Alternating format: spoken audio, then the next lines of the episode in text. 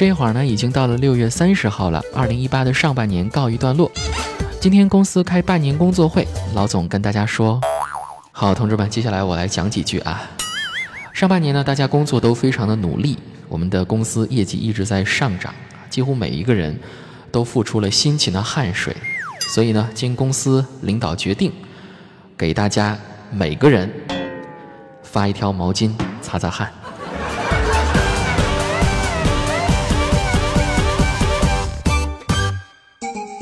欢迎添加主播子木的个人微信号 h l j z i m u 二，很简单，狐狸精开头首字母 h l j 加子木的全拼 z i m u 再加数字二就可以了。哎，又是狐狸精又是二的，是不是跟我很搭呢？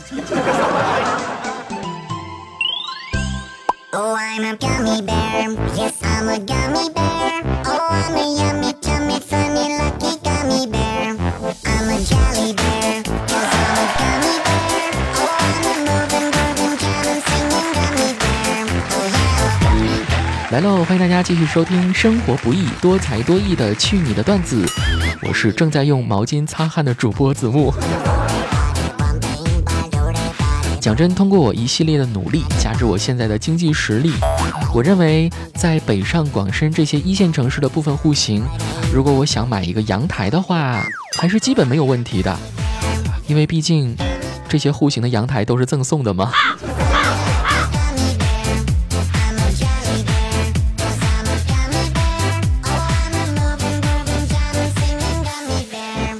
在用力生活和工作的同时啊，会不会去悔叹，因为自己不够幸运嘛，生不逢时。如果能生在帝王家的话，成为皇帝老儿，手握国家大权，后宫美女如云，岂是多么惬意的事情啊！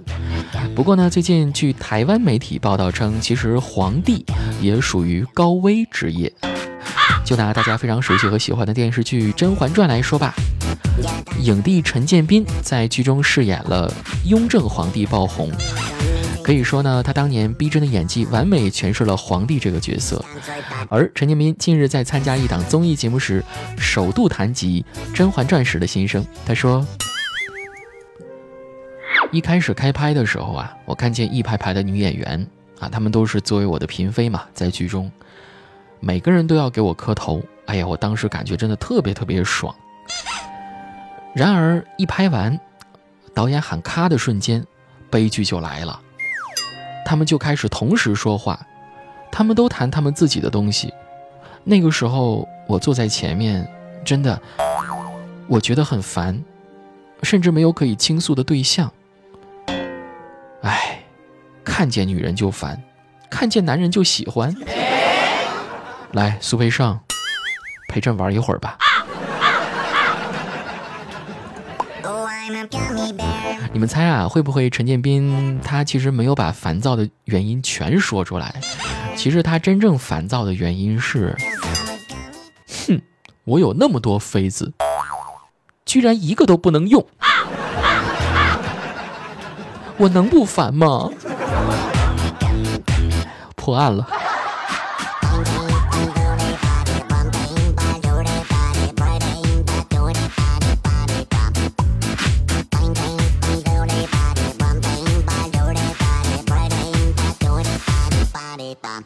说到这里呢，前一段时间跟大家在语音互动的时候啊，曾经聊过一个问题。你们说，这个古代帝王的第一次究竟是给了谁呢？我猜想一下啊，肯定不会是正儿八经的嫔妃吧？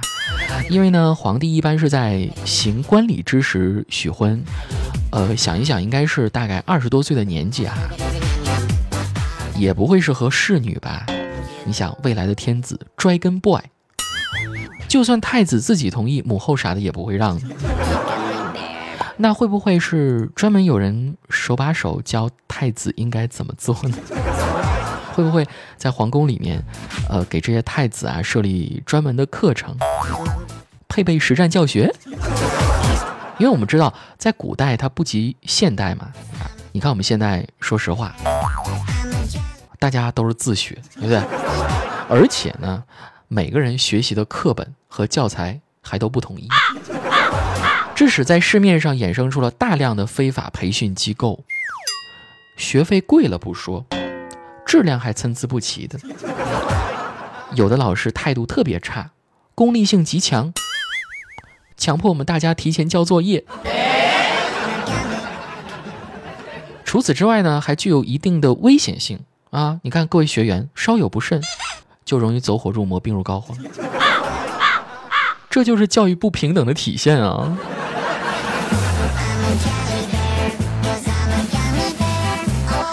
好像我们话题有点跑偏啊，你再扯回来。关于古代帝王的第一次给了谁的问题啊，在录制节目之前呢，我还特意去查了一下史料啊，我查到了清朝末代皇帝溥仪所写的。一九四六年，由群众出版社出版的一部自传，溥仪的自传叫《我的前半生》。这要提示一下，跟靳东和马伊琍的那个电视剧可没有关系啊。我们知道溥仪他是末代皇帝嘛，而且是一位没有子嗣的皇帝啊。在他被苏联人扣留期间呢，苏联人对他为什么没有后代这件事情特别的好奇，还进行过仔细的询问。那后期呢，才得知是因为溥仪，嗯，他的那方面啊，就不太行。究其根本呢，始作俑者居然是一个叫做小王三儿的太监。据说呢，在溥仪少年时期，这个小王三儿就对溥仪多次实施过吸龙涎。这三个字我也不多解释啊，估计你能猜到。根据中国最后一个太监孙耀庭他的自传里说，小王三儿性格温柔，细高挑的身材又没有胡须，秀丽而端正的脸蛋儿显得异常的白净。说他呀，长得比女孩还像女孩呢，是宫里有名的美人，比起几经挑选进宫的宫女，甚至嫔妃都毫不逊色。小王三儿深得溥仪皇帝的宠爱，有一段时间，两人简直就是形影不离，成了宫中半公开的秘密。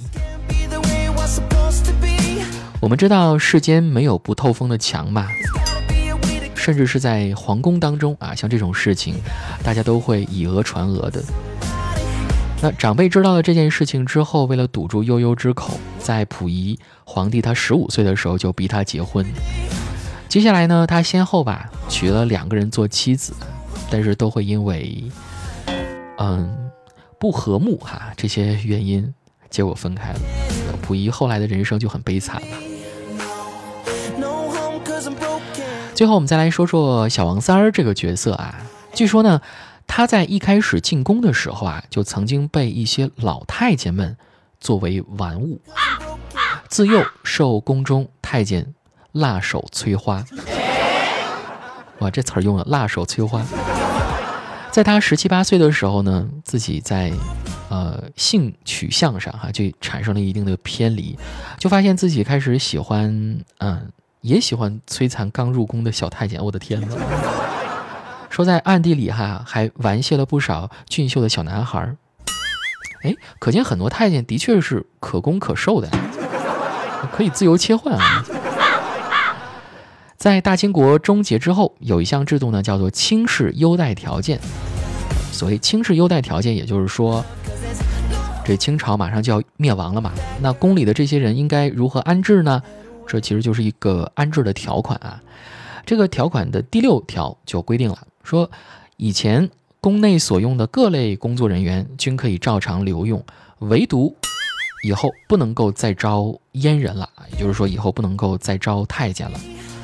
短短一句话，轻松地终结了中国延续千年的宦官制度。之后呢，除了满洲国境内还有少量的太监之外，中国其他地区再也没有出现过成群的被阉的男性。至此，中国秘而不宣几千年的宫闱乱史也就此尘封了起来。哎，是不是大家听着听着腿儿都发软了？可是为什么我说着说着，我都说硬了呢？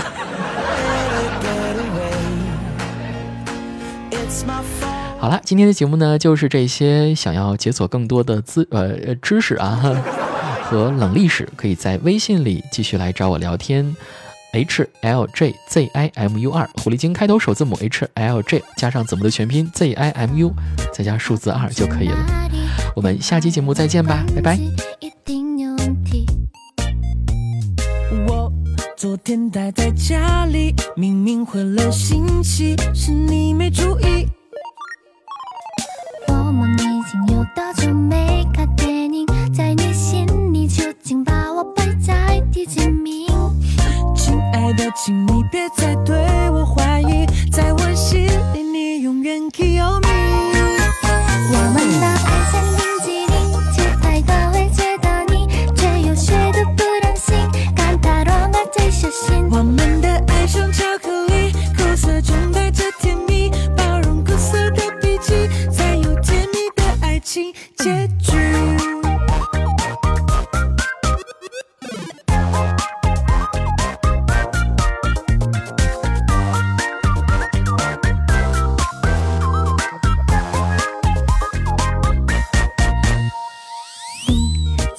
在玩游戏，拼命打怪相机，把我当空气。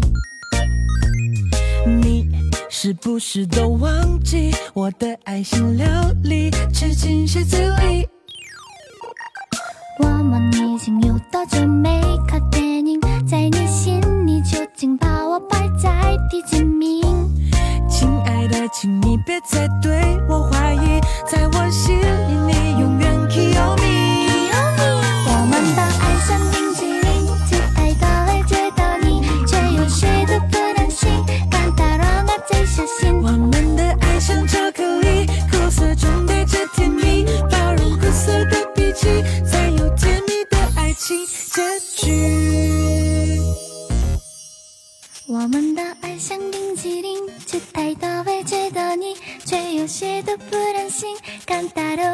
小心。我们